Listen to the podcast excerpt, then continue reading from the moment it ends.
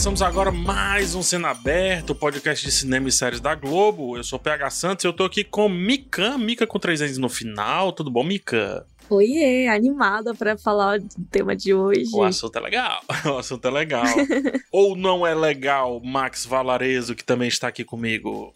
Eu não só diria que é legal, como diria que é fantástico. Hã? Hã? Ah, hum, ah, peguei. Já começando viu? com piadinha peguei. ruim?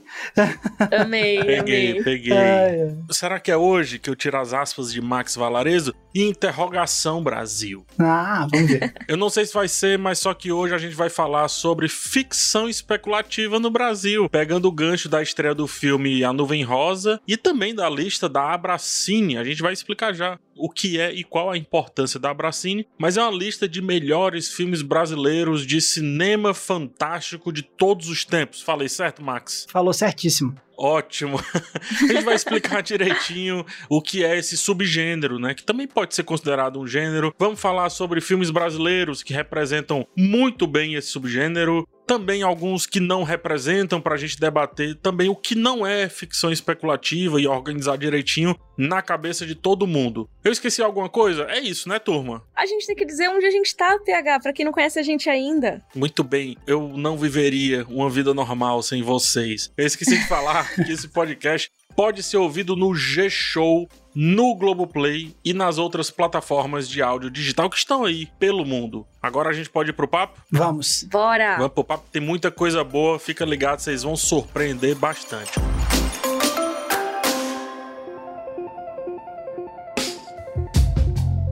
Muito bem, ficção especulativa no Brasil, esse é o nosso tema. Aí o pessoal vai dizer assim: Nossa senhora, como é que é isso? O que que é ficção especulativa? Por que no Brasil?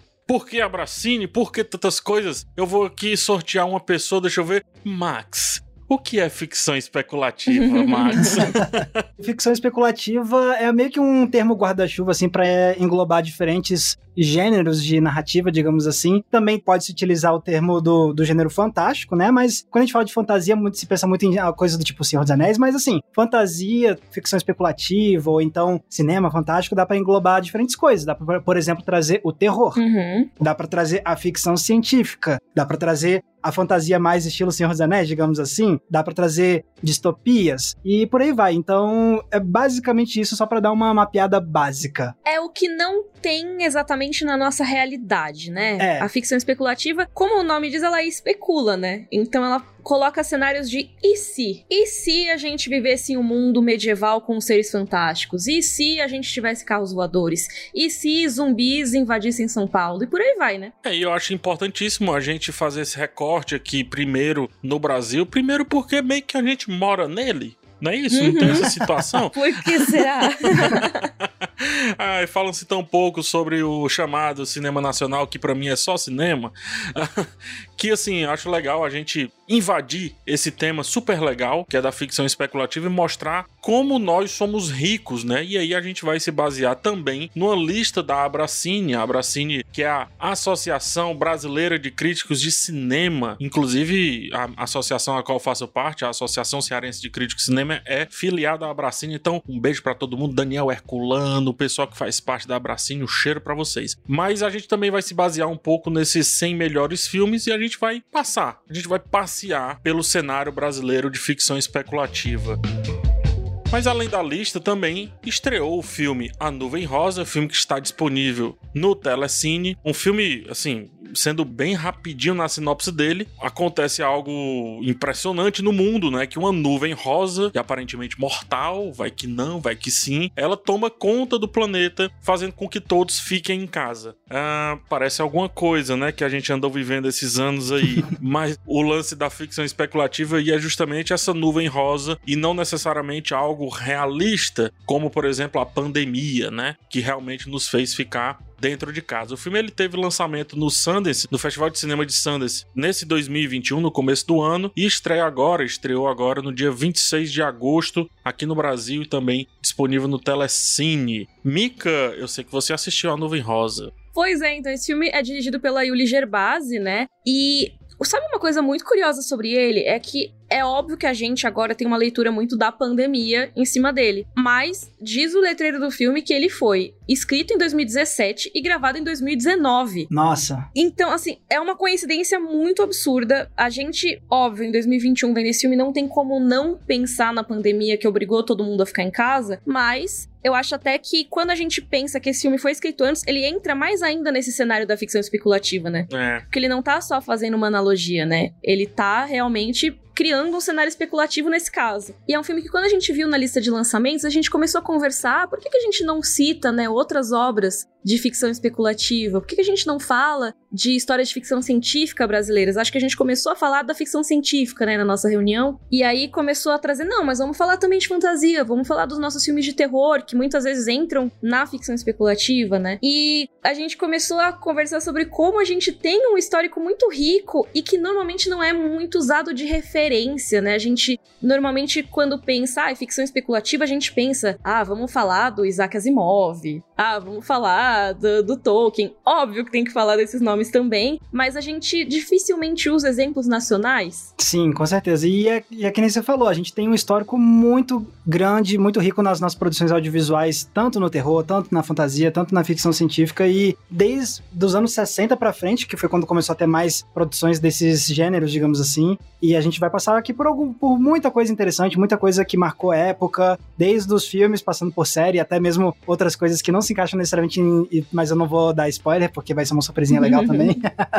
não é mesmo, PH? Ah, então já vou começar, já que você puxou essa linha de raciocínio, Max, eu já vou começar a puxar o nosso primeiro tema, que, assim, eu posso dar um pouquinho de bastidor, né, da construção desse roteiro. Eu disse, gente, olha, eu amo tudo que, que a gente vai citar e tudo, mas a gente tem que começar por ele. José Mojica Marins, o Zé do Caixão, né? Exatamente. Ele tá com vários filmes na lista da Bracini. É legal porque quando a gente estava construindo a pauta, a gente não estava ainda com a lista aberta, enfim. Mas eu citei lá um filme que é o primeiro filme dele, né? A Meia-Noite, Levarei Sua Alma. Eu já vejo ele falando o nome do filme. E aí eu, Max, tu pode dar uma olhada se tá na lista? Aí o Max, é, tá. Não só está, como tá em primeiro lugar.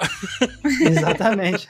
é, aí, bom, partimos do mesmo canto e partiremos de A Meia-Noite Levarei Sua Alma. Bom, mas isso que o PH falou é muito verdade, assim, os filmes do Zé do Caixão são, assim, uma um pilar fundamental dos filmes que a gente tem de, de terror, de fantasia aqui no Brasil. E acho que, assim, muita gente das gerações mais recentes que devem ter ouvido falar do Zé do Caixão como essa figura das antigas e meio estranho, o cara das unhas compridas, não sei o que. Eu acho que é legal a gente ressaltar para essa galera, assim, tipo, não é só o cara estranho que aparecia uhum. nos filmes aí que você via de madrugada. Não, o cara é realmente histórico, assim, pro nosso cinema. E como o PH falou, tem esse filme que foi o primeiro filme que nos apresentou o Zé do Caixão, que é A Meia Noite Levarei Sua Alma. É um filme, assim, um primor de, de de filme até hoje. Ele, inclusive, já puxando sardinha pro meu canal, Entre Planos, no YouTube.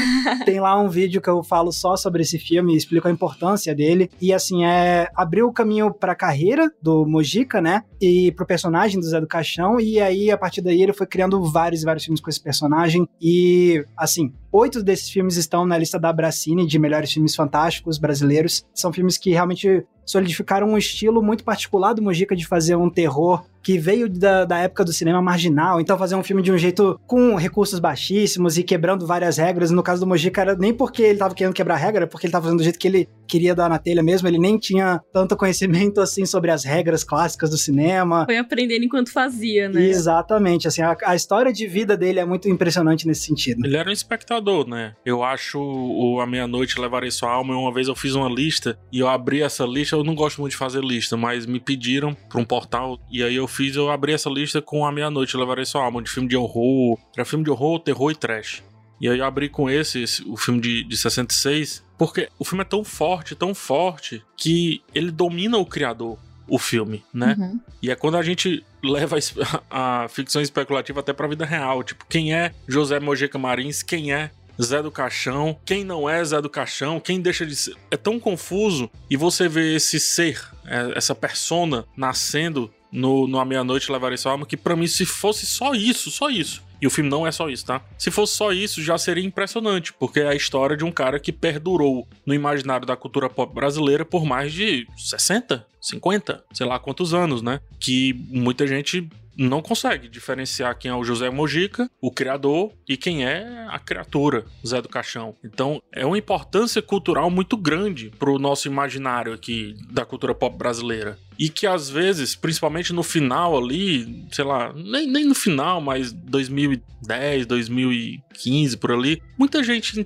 via o Zé do Caixão, mas não entendia quem era o Zé do Caixão, qual a importância, e às vezes virava uma parada meio jocosa. E assim, de jocoso, Zé do Caixão não tem quase nada, a não ser ser uma figura diferente do que a gente está acostumado a receber, né? Esse cara, o Zé Mojica, quando ele, quando ele morreu, inclusive fiz um textinho pro jornal o Povo. Gente, esse cara é, é um dos ases do nosso cinema, da nossa história enquanto produção de conteúdo audiovisual. A gente vai ver vários filmes aqui e muitos deles influenciados por José Mojica. E não só daqui, mas de fora do Brasil também, porque a gente ainda tem essa mania de precisar validar o nosso país através da aceitação de outros países, né? O Zé Mojica Marins ele é cultuado em outros países, inclusive sendo aplaudido quando entrou, quando passeou por festivais. Então, esse nome é muito importante e tirem esse tom jocoso que a TV trouxe pro Zé do Caixão personagem icônico da história do Brasil. Ele merece muito ser resgatado, né? Eu acho que é uma memória que tem que ser ressignificada, o que é muito bizarro, né? Porque é isso, a gente tem esses filmes dele que são clássicos, que são icônicos, mas que as pessoas que são mais novas não necessariamente tiveram contato com esses filmes. Às vezes só com o letreiro, né? Se tanto. Então eu acho que é muito legal a gente fazer esse trabalho de trazer para primeiro plano os filmes e não o personagem da TV, né? Sim, com certeza. Porque foi como eu cresci conhecendo ele. Eu cresci, sabe? É, eu também. Assim, durante quase toda a minha vida, que o Zé do Caixão, que era o cara do Zé do Caixão, ah, o cara esquisito que aparece na TV com as unhas grandes. Com a unha grande, é. Exato. Eu também. Nossa, só depois de adulta que eu fui ver os filmes dele. Exato. Então, é algo que realmente não é todo mundo que vai atrás, sabe? Porque uhum. também já tem um monte de barreira, né? Primeiro que as pessoas já têm essa ideia de que viram na TV e tudo mais, às vezes nem conhecem o que é realmente o personagem Zé do Caixão, os filmes e tudo mais. E aí tem, ah, vou ver o filme de terror, baixo orçamento, em preto e branco, dos anos 60. Sim. E sim, veja, porque vale muito a pena. Você tem toda a razão, não tinha para pensar que é isso, é um monte de barreira que dá preguiça para muita gente. Mas assim, não deixem essa preguiça, digamos, tomar conta de vocês, porque realmente, em especial mesmo, A Meia-Noite Levaria Sua Alma, que merece muito ficar em primeiro lugar nessa lista da Bracine, porque, assim, eu acho que é um filme que qualquer fã de terror de hoje em dia vai olhar e, e é conseguir apreciar o que, que esse filme fez naquela época. E não pense que o que vem a seguir é menor porque nós falamos o primeiro lugar, é porque realmente tem certos desfiles que o carro abre alas tem que ser o mais impressionante de todos. Sim. E o A Meia-Noite Levarei Sua Alma não só ele, mas a continuação, o Esta Noite Encarnarei no Seu Cadáver, ele também. Os dois são um filme só para mim, a continuação, mas tudo uma coisa só.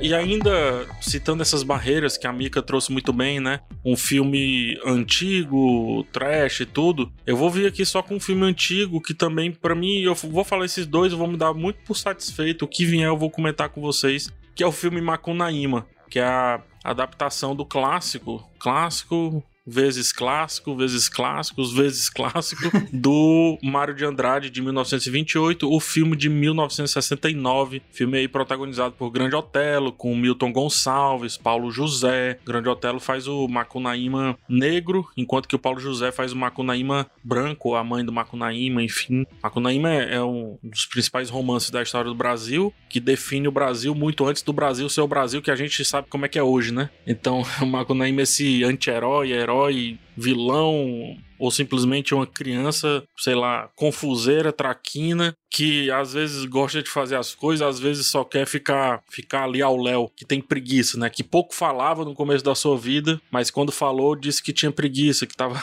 tava, meio, tava meio preguiçoso assim de viver. E aí acaba definindo muita, muitos arquétipos que a gente vai identificando ao longo da história do Brasil, principalmente se a gente olhar para como o político olha para o Brasil. Macunaíma, ele é fantástico e por isso traz a ficção especulativa por colocar esse ser estranho dentro de várias coisas reais. Então esse ser estranho consegue mudar tudo que tá ao redor dele. É, eu acho que é legal destacar isso, né? Porque muitas vezes a gente vê, eu acho que no caso dos, dos filmes do Zé do Caixão é mais fácil você identificar, ok, isso aqui é uma obra de ficção especulativa, é um filme de terror. Mas no caso do Makunaíma, as pessoas têm que, acho que, parar dois segundos para pensar que, ah, é, mesmo, é o cara que ele vai mudando de forma física ao longo do tempo, que ele tem um amuleto mágico. Todas essas coisas são ficção especulativa também. São elementos fantásticos que estão ali no meio. E acho que a gente tá tão acostumado, eu acho que um, um dos, das questões dessa pauta é isso, que a gente tá tão acostumado a ter esses elementos, principalmente de fantasia, incorporados nas obras do audiovisual brasileiro, que a gente nem percebe, a gente nem leva em conta que essas obras são de fantasia, são de ficção científica ou ficção especulativa. Eu acho que quando a gente chegar mais pra frente, a gente vai falar um pouquinho. Eu sei que, assim, vocês sabem que eu sou a louca da novela, a gente vai trazer um, um trechinho de novela. É impressionante que, assim, tem tanta novela que tem tanta coisa de ficção especulativa que é muito doido, assim. Eu fico meio chocada com como é uma coisa que o brasileiro tá acostumado a ver sem nem questionar, sabe? Sem nem achar estranho. Sim, é verdade isso. é, porque, é porque o Brasil, ele é uma ficção especulativa.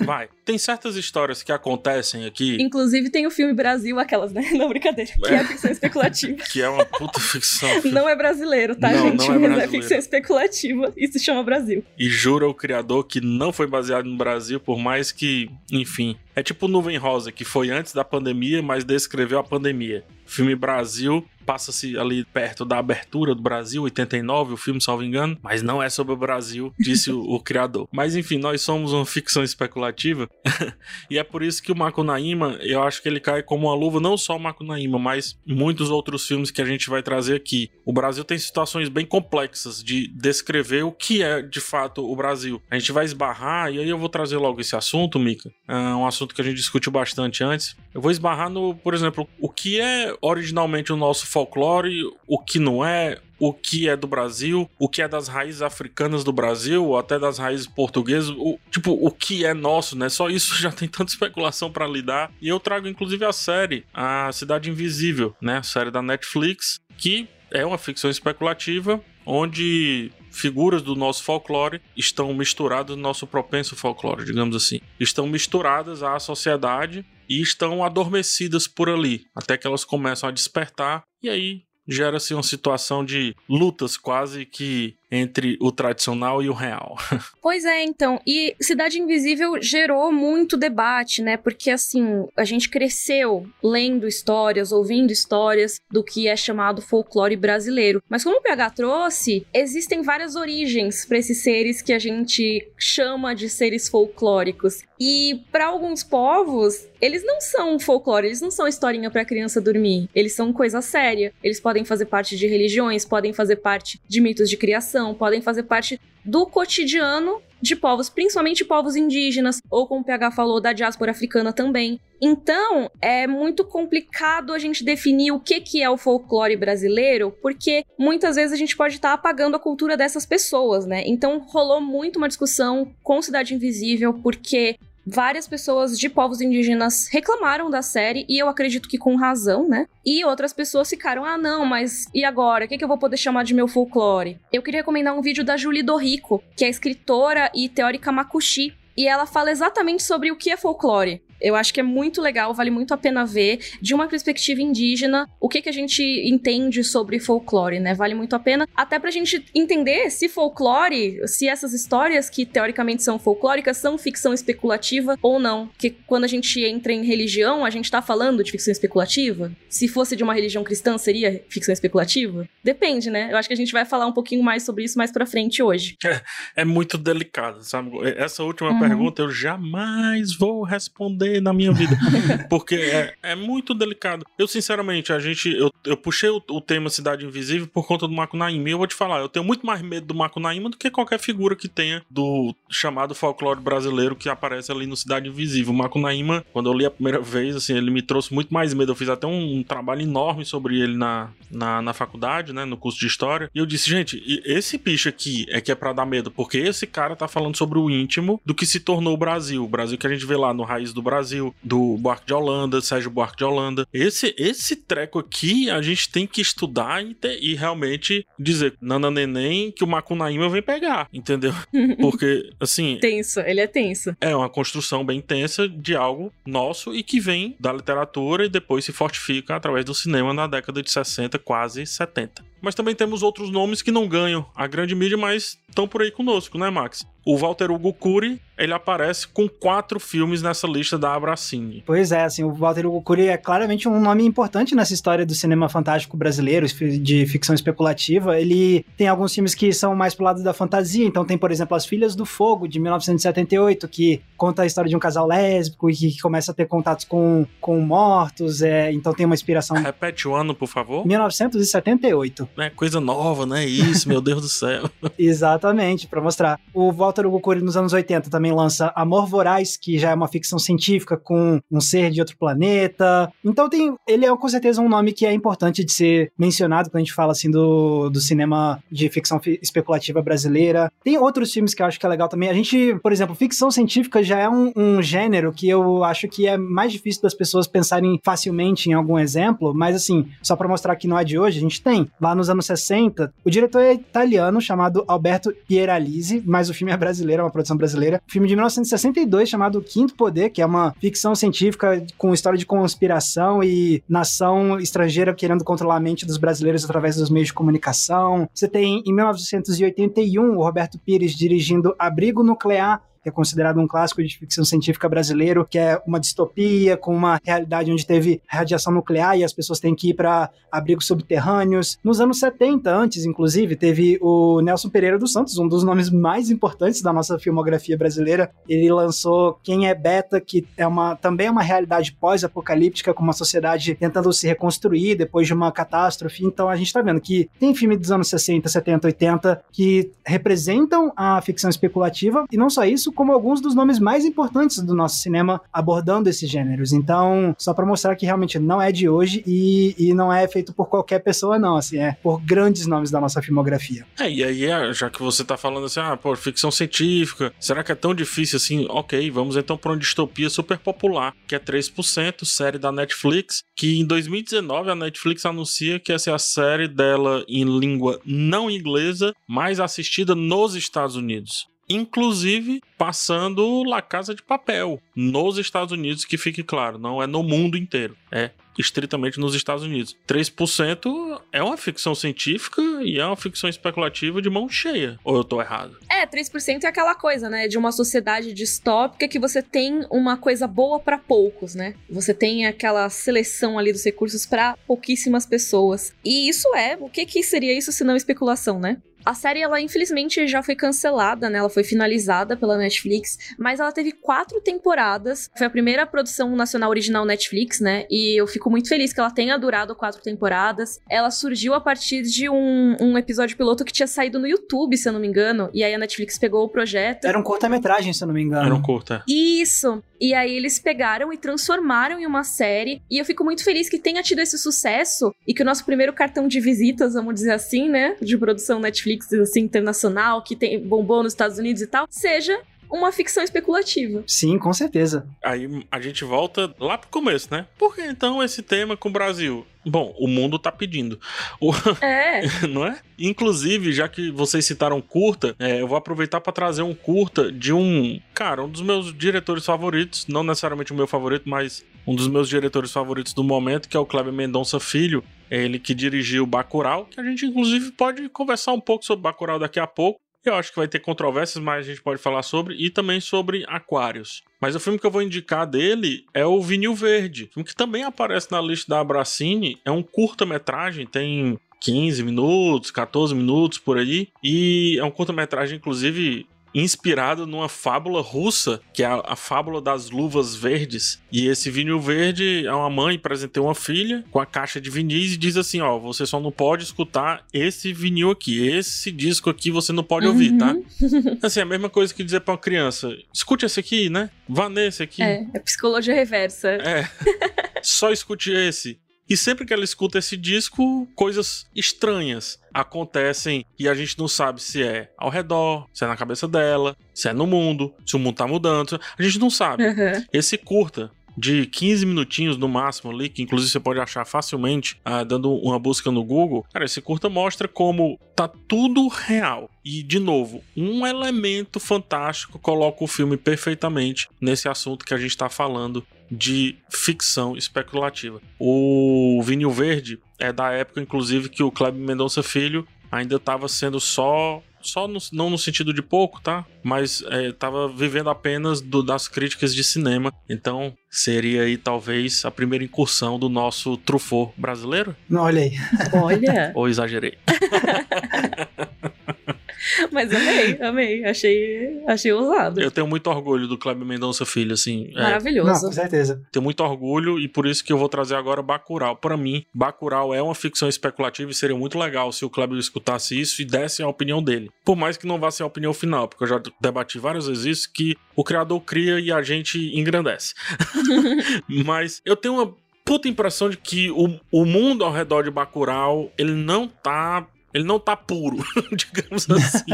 ele não tá normal. Tem alguma coisa errada que coloca ele nesse cenário. Não sei se vocês concordam. Não, eu, eu concordo bastante, assim, é porque Bacurau, ele, a sacada dele é que ele tá contando essa história sobre uma cidade tão isolada que o resto do, do Brasil, digamos assim, pode estar numa, numa distopia que ia parecer super futurista ou de outra época, apesar do filme falar que é num futuro próximo, mas assim, Bacurau tá tão isolado assim que ele realmente, você vê, ah não, é o que a gente tem hoje em dia, mas aí você começa a ver umas pistas do que, que tá passando ali na televisão, naquele cantinho, e umas coisas de Uhum. tecnologia, e pistas do que, que acontece fora do Brasil, as práticas que estão acontecendo. E aí você começa a ver que, sim, existe uma distopia, mas a gente não está vendo essa distopia em todas as suas facetas, digamos assim, a gente está vendo só um aspecto dessa distopia se desenvolver em Bacurau. Cara, acho que isso é uma das coisas que eu mais gosto em relação a Bacurau, que, assim, dentre as muitas coisas que chamam mais atenção no filme e tudo mais, eu gosto muito de que foi criado esse cenário de ficção especulativa, o filme flerta o tempo todo, principalmente o começo, assim, tem um quê que você poderia muito bem ir pra uma história de ficção científica a partir dele. Muito bem. Assim, e eu gosto muito, óbvio, não vamos entrar aqui nos spoilers e tudo mais. Vejam, caso você seja uma das três pessoas que ainda não viram Bacurau, veja Bacurau. E mas assim, não vamos revelar o que acontece e tudo mais, mas eu acho que é muito bacana que o filme, ele dá essa flertada. Ele sabe que você vai pensar que ele vai descambar pra uma ficção científica. Uhum. Que você vai ficar, o que que está acontecendo? Uma explicação é essa aqui, ficção científica, essa XYZ. E ele pega e traz esse contexto de uma distopia, de uma coisa estranha que tá rolando ali no tal do Brasil do Sul, que é algo que é super jogadinho, assim. Se você piscar, você perde. Porque o filme não é sobre aquilo, apesar de ser um pouco. Total. O filme é sobre outra coisa. É, e ao mesmo tempo tem até uma parada meio alienígena, né? Assim, que o filme Sim. fica vendendo e você fica assistindo e estranhando. Pra mim, essa estranheza já bastaria. Se não tivesse até o lance da televisão e tal, essa estranheza bastaria e também o lance de que estrangeiros estão vindo ao sertão nordestino caçar pessoas. Tipo, Uhum. literalmente caçar, caçar, caçar mesmo, assim. E outra, tem uma agência envolvida nisso, né? Aceitando isso. Aí você pensa, cara, o quanto é real, o quanto não é. Beleza, tudo é alegoria. O lance das vacinas que passa lá é uma alegoria que, inclusive, ficou muito recente, né? Uhum. Virou totalmente é, hoje, antecipando também. Mas tem tantos ICs dentro da estranheza que aparece que, pra mim, isso já basta pra colocar o filme nesse assunto que a gente traz, tá trazendo. Por mais que o Kleber Mendonça, de novo, um beijo, te amo, Kleber. Por mais que o Kleber Mendonça diga assim, não, não é não. Eu, eu, eu vou debater com ele ainda dizendo que é, porque ele me levou a vários ICs durante a história. Muito legal. Sim, e inclusive eu quero um spin-off de Lunga na Resistência. Por favor, Pega esse, esse exemplo mais da distopia e tudo mais, coloca, por favor, quero Silvério Pereira numa série de Lunga na Resistência. É tudo que eu quero, assim. Eu, eu, eu financiaria essa série. É isso. Globoplay, vamos fazer acontecer. pra mim a série já tem nome. Lunga. Ponto. Ah, sim, tem que ser. Tem que ser. Ponto. Entendeu? Putz, ó, se tiver faltando, deixa eu dirigir isso aí, vai. Deixa eu estrear com essa série. Vamos. Vamos. Uma produção, hashtag podcast cena aberta, em parceria com Kleber Mendonça Filho. Não, mas é porque é, Eu, eu acho Bacurau, ele vai crescer muito com o tempo ainda. Como se precisasse, porque eu já achei ele grande o suficiente. Mas eu, eu eu tô doido pra ver a gente daqui a 10 anos falando sobre Bacurau e como ele é importante. E como ele foi e é importante pro, pro cinema do Brasil. Porque ele coloca a gente dentro de uma estranheza muito necessária. Que conversa muito com o jeito que a gente vê as coisas e a gente acha que não, que a gente é mais retinho e tudo, e, e não é. Não, com certeza. E é, isso é muito legal porque Bacurau, no, nesse sentido, não tá sozinho na produção recente brasileira de ficção especulativa. Na verdade, os últimos anos, a última década, assim, trouxe vários filmes e nomes de cineastas aqui no Brasil que ficaram muito fortes com filmes de fantasia, de terror, de ficção científica. Só para trazer alguns nomes que, inclusive, aparecem bastante, vou trazer de novo a lista da Bracini, porque acho que ela é realmente muito, muito valiosa mesmo. Alguns nomes que aparecem com muita frequência e que realmente chamam muita atenção. Rodrigo Aragão tem cinco filmes na lista. Ele é um cineasta que se especializou muito com filmes de monstro. Assim, a gente pensa filme de monstro no Brasil, pois é, tem aí o Rodrigo Aragão fazendo. Ele fez filme de zumbi com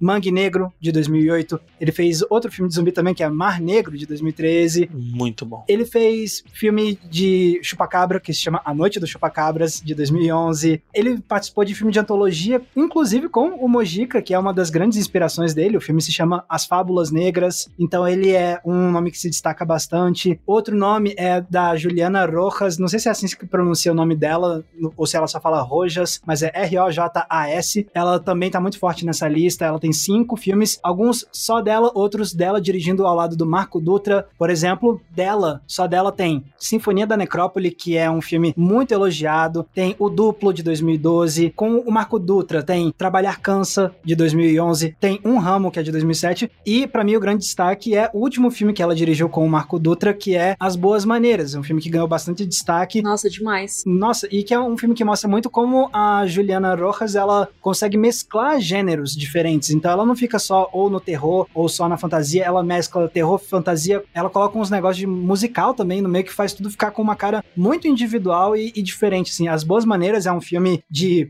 lobisomem, mas assim, não é só isso. É, tem muito. Tem uma história de romance muito bonita, tem questão familiar, tem elementos musicais e fica um negócio muito diferente, muito único, assim. Ele tem uma vibe meio contos de fadas, né? Apesar de ser mais pro terror, assim, eu acho muito doido que a gente fala tanto, ai, ah, não, Guilherme Del Toro reimagina contos de fadas. e a gente tem. Perfeito. Muita perfeito. gente fazendo isso aqui no nosso país, sabe? Sim. Isso é muito doido, cara. Ah, o Guilherme ficaria muito muito atraído pela nossa cultura para fazer filmes, não só um filme, mas para fazer filmes. Cara, com certeza. Eu acho que As Boas Maneiras é um filme imperdível, assim, eu gosto muito desse trabalho da Juliana Rojas. Também. Pois é, então ela é com certeza um nome que se destaca muito atualmente nesse, não só no cinema fantástico brasileiro, mas no cinema brasileiro como um todo, assim. E a gente fala, né, assim, é interessante que é, muitas mulheres aparecendo agora na direção e a gente fala do Oscar, né? Ah, mulheres indicadas ao Oscar, importante tudo. Gente, eu, eu tô em curadoria de festival já. Acho que já tem uns 5, 4, 5 anos mais ou menos. Ou seja, já fiz umas duas curadorias por ano, umas oito curadorias de curtas. Nós temos muitas diretoras. Muitas diretoras. Só que não ganham, sabe? Não ganham o grande público, não ganham as grandes telas e tudo. Então eu vou é além. Não só precisa ter mais mulheres dirigindo, mas pegar as que já estão dirigindo e dar o holofote necessário para elas. Porque aqui, principalmente, tem uma mostra chamada Mostra Olhar do Ceará, aqui no Ceará, que, obviamente, né, aqui no Ceará, que eu fico impressionado o tanto de, de mulheres, de gays também, dirigindo filmes, sabe? Negros, dirigindo filmes e, e eu me surpreendo porque você sempre pede, ah, é, então é a temática é, é, essa, a mulher vai falar do feminismo. Não, gente, pelo amor de Deus, vai falar do mundo, uhum. ponto. Uhum. Fala do que ela quiser trazer, né? É, então, ora, ora, pede. Ah, então o negro vai falar sobre negritude, eu quero ver a visão dele. Não, ele vai falar de qualquer coisa, entendeu? Porque ele simplesmente existe. Então é legal que holofotes sejam dados, né? A gente já falou em outros programas de outros diretores que estão surgindo e também a gente fala aqui da Juliana Rojas que não tá surgindo, ela tá aí já tem um bom tempo e ela precisa de destaque. Sim. Sobre o Rodrigo Aragão, o Max, tem uma entrevista dele no Conversa com Bial, que você pode assistir no Globoplay, Sim. tá? Tem uns trechos lá no Globoplay, muito interessante, uhum. você pode dar uma assistida para conhecer também um diretor de um cinema considerado, eu não gosto desse termo, mas considerado marginal, né? No um, um Brasil que que vive tanto drama, muito bem, muito legal, até por conta do nosso teatro e tudo. É uma essência nossa, vive mais ainda também a comédia, mas por isso que esse cinema fica considerado marginal aqui no nosso país. Bom, e o PH estava comentando justamente sobre destacar cineastas mulheres. Outro nome recente que tem ganhado muito destaque é de outra diretora, que é a Gabriela Amaral Almeida. Ela tem se especializado muito em terror. Eu já participei de evento de mesa redonda com ela e assim, o conhecimento que ela tem sobre terror é inacreditável, tanto que Impressionante. ela na verdade ela, ela tem mestrado em terror, assim, e ela estudou mesmo o negócio. Gente, eu não sabia. É. Pois é, e ela se super especialista em Stephen King e tudo mais. E ela é, manja muito e ela tem especializado muito no terror. Mais recentemente, ela lançou A Sombra do Pai. Antes disso, ela fez O Animal Cordial. E ela tá com quatro filmes, inclusive, na lista da Bracini. Só pra mostrar que ela tá ganhando um destaque que é bem grande mesmo, assim, dentro da crítica brasileira. Então, a Gabriela Amaral Almeida é outro nome que deve sim ser mais conhecido pelo pessoal hoje em dia. Eu queria que ela soubesse o tanto que eu sou fã dela, mas enfim. É, Mandei esse podcast pra ela, ó. por favor. Eu tenho ela no Instagram, vou mandar o link pra ela. Ah, por favor. Eu, ela sempre aparece, os filmes sempre aparecem nos festivais. Eu, desde do, do Náufragos eu acompanho a carreira dela. Tu considera o Animal Cordial ficção especulativa, Max? Aí que tá, eu considero terror, mas eu já não consigo ver muitos elementos de, de fantasia nesse filme, porque é um filme bem pé no chão mesmo, assim. Então, é, então talvez não se encaixe tanto no, no lado de, do, do especulativo, mas tá aí dentro do, do universo do terror e que merece, merece destaque, com certeza. Mesmo com aquele elemento, não vou dar muito É. spoiler, espelho, Traz um pouco. Irandi Santos, espelho, mas mesmo aquele elementinho, não também? Olha, eu não tinha pensado por esse lado. Não tinha pensado por esse lado. É verdade, olha aí. É porque assim, a gente tem que perceber também, eu tô com medo de dar spoiler, não vou dar spoiler. É. Isso. Porque esse filme ele não pode receber spoiler algum. Eu tenho receio da gente separar demais o que é o, o, o absurdo real e o que é o absurdo dentro da nossa cabeça. Entendeu? Sim. Pra mim tudo é absurdo. Eu concordo. E aí por isso que eu consigo colocar ele no- na, na ficção especulativa. Ah, legal. É aquela coisa, cisne negro é ficção especulativa? Eu acho que sim. É, Do então. meu ponto de vista, sim. Eu acho que não. Mas é, é- é esse tipo de. Eu acho que é meio que essa discussão, né? Será que. É meio tênue a linha às vezes. É, aí a gente vai no, no alto da compadecida. O que teoricamente tá na cabeça daquelas pessoas que viveram um céu. Aquilo dali é especulativo. A gente não tem como. A gente até falou o lance da religião aqui um pouco mais cedo. A gente não tem como dizer como é que é o céu, como é que não é. É um puto em si. Mas ao mesmo tempo, se você olhar de fora, não, só tá acontecendo uma história do cara que morreu ali, reviveu. A gente não sabe por que, que ele reviveu, nem nada. O alto da compadecida é ou não é? Do meu ponto de vista, é pra caramba. Porque não importa se aconteceu na cabeça ou fora da cabeça da pessoa. Aconteceu e gerou esse si em em quem tá assistindo, entendeu? Então pra mim isso basta. É, e tem a, todo o lado da estética que o filme usa de imaginário e de coisas que remetem à, à fantasia ou especulativo. Então não é necessariamente também só uma questão do roteiro, mas também do, do encanto visual e do apelo visual baseado em, em visuais de, de fantasia ou de coisas especulativas, digamos assim. É, eu acho. E às vezes pegar muito essa parte da, da estética. Você já traz, né, a fantasia pra isso. Eu queria trazer um exemplo que não tá no nosso roteiro. Posso? Lógico. Rapidinho? Claro. Que é uma série que se chamou Hoje é Dia de Maria, que eu vi quando eu era criança, passava na Globo. E, cara, pra mim, ela é total uma fantasia brasileira, assim. Ela tem a Letícia Sabatella, o Rodrigo Santoro, e o personagem se transforma durante a noite. E é uma história que. Pra mim, tem todos os elementinhos aí da ficção especulativa, da fábula, do fantástico, só que bem brasileiro, sabe? Bem a gente. E é muito gostoso de assistir, assim. Eu recomendo muito pra quem não viu, porque vale muito a pena. Ah, eu lembrei dessa série! Olha aí, você viu PH? Caramba, eu tava vendo aqui assistindo no Globo, eu lembrei, Mika. É muito legal, é muito, muito, muito legal. Caramba. Tem inspiração umas histórias do Câmara Cascudo, se eu não me engano. Eu vi há muito tempo, tá? Mas ficou marcado na minha cabeça porque era realmente muito singular, assim. Eu gostava muito de assistir. Então, não sei se envelheceu bem ou mal, mas vejam aí, depois me contem o que, que vocês acharam. Eu vou rever também. Ela me lembra, agora que você falou, o Malas Artes. Me lembra um pouco. Hum, sim. Não, não necessariamente, mas tem um pouquinho da estética do Malas Artes. Eu posso estar sendo enganado um pouco pelo tempo. Porque já se vão aí 20 anos. Que eu, 20 anos? Não, 20 anos não, mas uns bons 16 anos que eu vi essa, o, o Hoje é Dia de Maria. Mas que massa, que massa. É, já tem tempo. É. É, então ela ficou na minha cabeça, assim, por muito tempo, porque eu lembro que ela era bem, assim, trazia muito esse lúdico, sabe? Eu vou, já, já que a gente tá falando de lúdico, eu vou puxar a sardinha pro meu lado, né? Poxa. Mas vou trazer um filme, vou trazer um filme cearense, dirigido pelo Pedro Diógenes e pelo Guto Parente. Ah, queria deixar bem claro o quanto que eu gosto dos dois também. Mas é o filme Inferninho, de 2018, que eu fiquei muito feliz porque eu acho que alguém mexeu na pauta e colocou assim, entrou na lista da Abracine, exclamação, tá na posição 53, porque... Fui eu.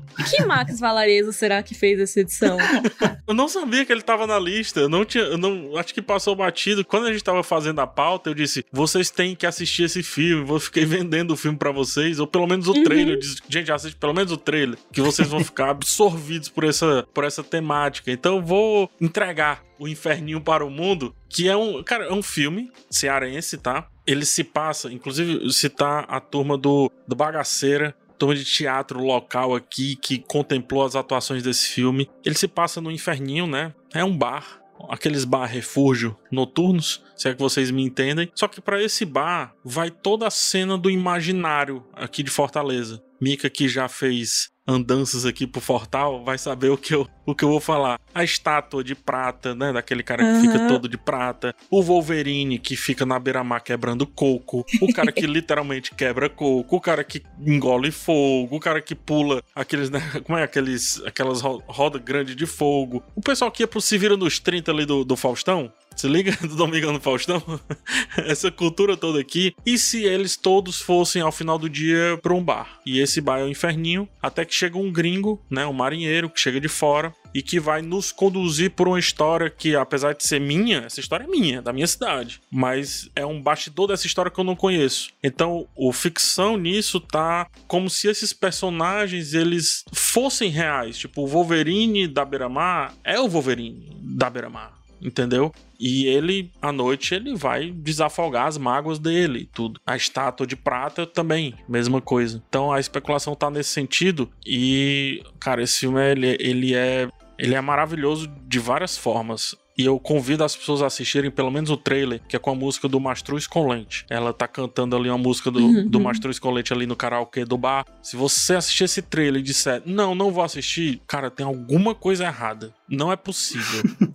Não é possível. Eu já convenci muita gente só mostrando esse trailer. Fica a dica aí: Inferninho do Guto Parente do Pedro Diógenes convenceu a gente, né, PH? E já que PH puxou a sardinha pra terra dele, eu quero aproveitar e também puxar um pouquinho aqui de onde eu sou, de Brasília, do DF, porque a gente tem um nome muito, muito bom, que é o Adirley Queiroz, e ele fez uma ficção científica que lançou em 2014. O filme se chama Branco Sai, Preto Fica, ganhou o Festival de Brasília, tá disponível na Netflix para vocês assistirem. Ganhou coisa pra caramba Ganhou esse coisa filme. pra caramba, é um uhum. filmão, assim, e um filme... E com motivo. E, pois é, e o filme ficção científica mais, assim, com uma pegada bem vanguardista mesmo, baixo orçamento, mas sem parecer algo, sabe, mal feito. Não, é muito bem feito. É um filme que trabalha. O, o Adirley Queiroz, ele é um cara que cresceu em Ceilândia, que é uma cidade daqui do DF, e a filmografia dele gira muito em torno da experiência dele. Ele começou dirigindo documentários sobre o rap de Ceilândia e essa temática da, da relação entre Ceilândia ou as outras cidades que estão em volta de Brasília e a relação entre essas cidades e Brasília é um tema central da, da obra dele e isso está muito claro em Branco Sai Preto Fica. É uma história que mescla eventos históricos reais daqui do DF com ficção científica e, e elementos ficcionais. É uma história que cria uma distopia para realmente transformar a relação entre periferia e a parte mais rica em uma coisa de, de opressão mais clara, de distopia mesmo. E, assim, um filme muito singular, um dos filmes mais originais assim, que eu já vi na última década. Então, para mim, eu acho essencial, assim, a gente tá falando de cinema de ficção especulativa brasileiro, citar Branco Sai Preto Fica, do Adirley Queiroz. A gente, desculpa, eu tenho que chamar outro filme aqui do Ceará, hum. que se chama O Clube dos Canibais. Eu já amei o nome. Nossa. Você, não, eu vou, eu vou dar só a headline e não vou falar mais nada, tá? O Clube dos Canibais, dirigido pelo Guto Parente, que dirige também o Inferninho, e é por isso que eu me lembrei. E eu não sei se tá na lista da Abracine, mas se não, por favor, coloque em centésimo primeiro, porque merece. É um filme que acompanha dois empresários da elite brasileira, que são membros do Clube dos Canibais, e eles têm como hábito comer os funcionários deles. E o comer não entenda no, no sentido sexual, é, é pior ainda, é comer no sentido de comer a pessoa, mastigar, engolir tudo. Devorar. É, é bizarro, mas é só essa headline que eu trago para vocês. Se vocês também não ficarem, se, se não chamar a atenção de vocês, aí eu já não sei. O filme tá no Telecine. Olha que maravilha. E o filme tá assim na lista da Bracini, no lugar 83. Caraca, mas eu amo o meu estado, velho. meu estado tem cinema demais. Um abraço. Maravilhoso.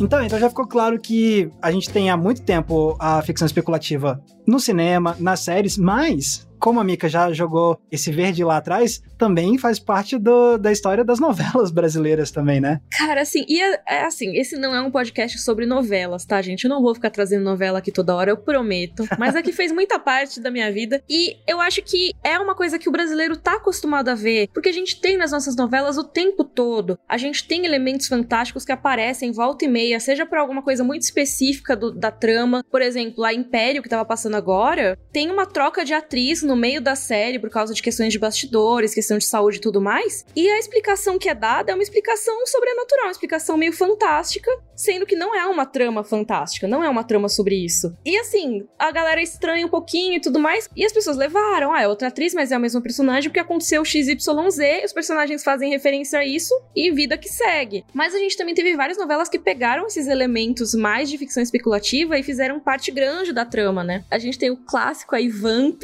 Amo. Foi o PH que quis colocar na lista. Amo, briguei muito pro Não, tem que ter Vamp, gente.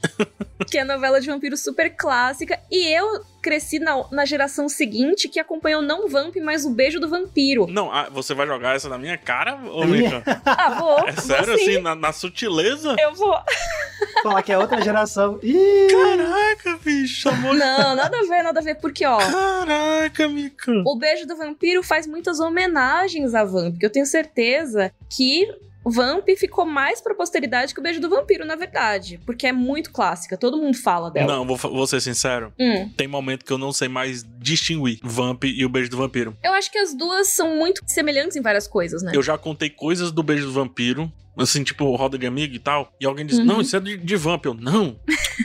Beijo Vampiro. E era de Vamp. Entendeu? Então já tá meio misturado mesmo na minha cabeça. É, eles até, se eu não me engano, repetem alguma, alguma coisa do elenco, né? Tem atores que estão nas duas, se eu não me engano. É. Não sei se nem Latorraca tava nas duas. Acho que tava, né? Ele tá no Beijo do Vampiro, com certeza. Não, ele tá em Vamp. Mas ele tá no Beijo do Vampiro também. Ele é o, o vampiro mor de Vamp. Então, e no Beijo do Vampiro ele é o Nosferato. É que ele volta, ele é o mesmo, é o mesmo personagem, mas é só... É o mesmo? É que eu não vi Vamp, eu tô tipo chocada agora. o Ney Latorraca é, o é o mesmo personagem. Ô, oh, rapaz. Ele, do Vamp, ele é o... Nossa, ele é Total.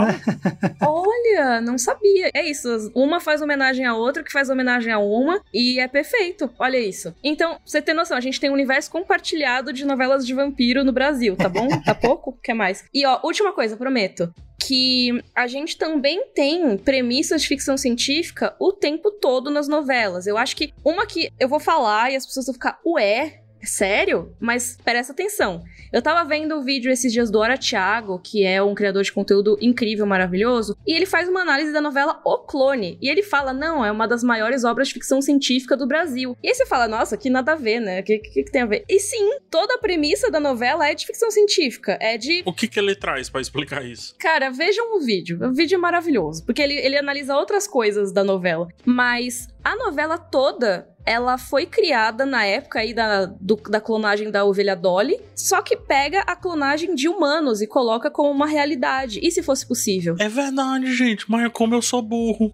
é total, é total ficção científica isso. é óbvio, pelo amor de Deus, o nome, gente. O nome, exatamente. What the fuck, é verdade. E aí, é lógico, é uma trama de romance, é uma trama de gerações e é totalmente bizarra tudo que acontece lá dentro e tudo mais. Ah, mas pra onde vai são outros 500. Pra onde vai são outros 500. Mas a premissa só existe por causa da ficção especulativa. É verdade. Gente. Sensacional. É isso, uma das nossas histórias nacionais que mais venderam o audiovisual brasileiro pro mundo, que é o Clone, é uma história de ficção científica. Nossa, e só pra explicar, o personagem do, do Neilaton Haka, ele tem vários nomes na Vamp. O personagem dele é baseado no Nosferato, uma vez que o Nosferato é baseado no Conde Drácula. Aham. Então, na Vamp, Ele era o Vlad, não era? Na Vamp? Conde Vlad. Conde Vlad, olha só. É que eu não vi Vamp, eu fico ah, meu Deus. Ou então o Otavinho Freire. E ele vem como Nosferato no Beijo do Vampiro, mas é o mesmo personagem, entende? Ah. Eles não deixam veementemente claro, mas é o mesmo personagem. Tanto que o Nosferato, no Beijo do Vampiro, conta algumas coisas de tipo uma vida meio passada, uma- enfim, de, outra, de outras coisas que aconteceram que você diz, ei, ei, isso é o Conde Vlad, não me engane. Gente, eu amei. Cara, é isso. Vejam novelas de vampiros, são legais. Eu acho que são as melhores novelas, novelas do vampiro. Um abraço pra elas. Gente, vocês viram aí, né? Uma horinha de papo, ou menos, ou mais, depende da edição, mas um bom tempo de papo aqui. E ainda ficou muita coisa pra ser citada. A gente brincou aqui um pouco com novela, trazendo novela. Só no âmbito da novela teria vários, várias pra citar aqui. Dava pra fazer um episódio só de novela. Tranquilamente. Inclusive, a pauta está solta. Quem vai que, né? Vai que a gente bota aí o Max pra assistir umas 10 novelas pra gente trazer aqui. É, vocês perceberam que eu, que eu fiquei quietinho? É por quê? Porque eu não tenho a menor bagagem com novela. Mas você tem que ficar de olho aberto, viu? O Entreplanos, ó, ele vai duplicar de tamanho Opa! se englobar novelas.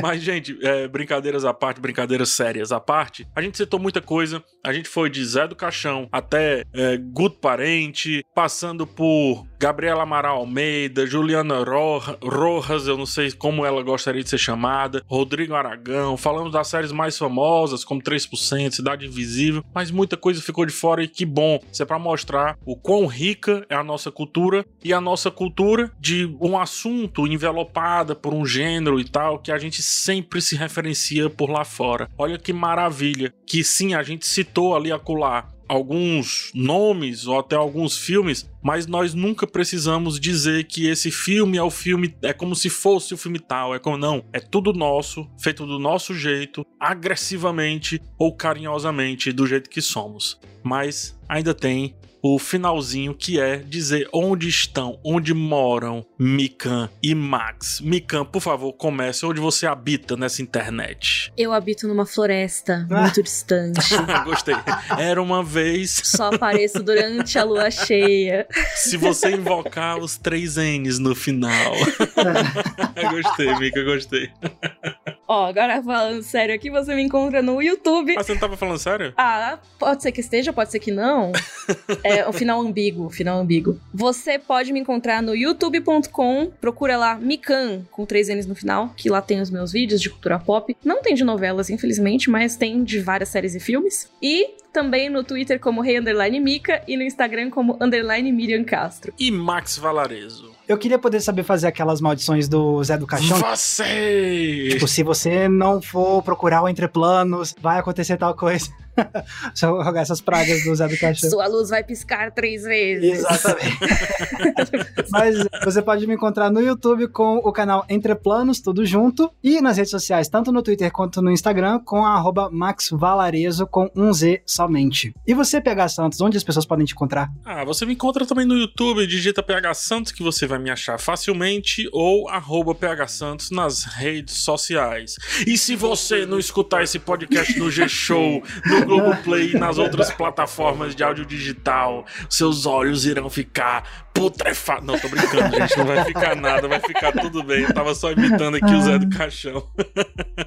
gente, é isso. Ouça a gente no G-Show, Globoplay e nas demais plataformas de áudio digital toda terça e toda sexta, bem de manhãzinha, acordando como se fôssemos um pão quentinho para você degustar. Estamos lá, sempre a seu dispor. Forte abraço, turma. Muito obrigado por esse programa maravilhoso. Beijo, gente. Tchau, tchau. Um abraço. Tchau, tchau. Tchau, tchau.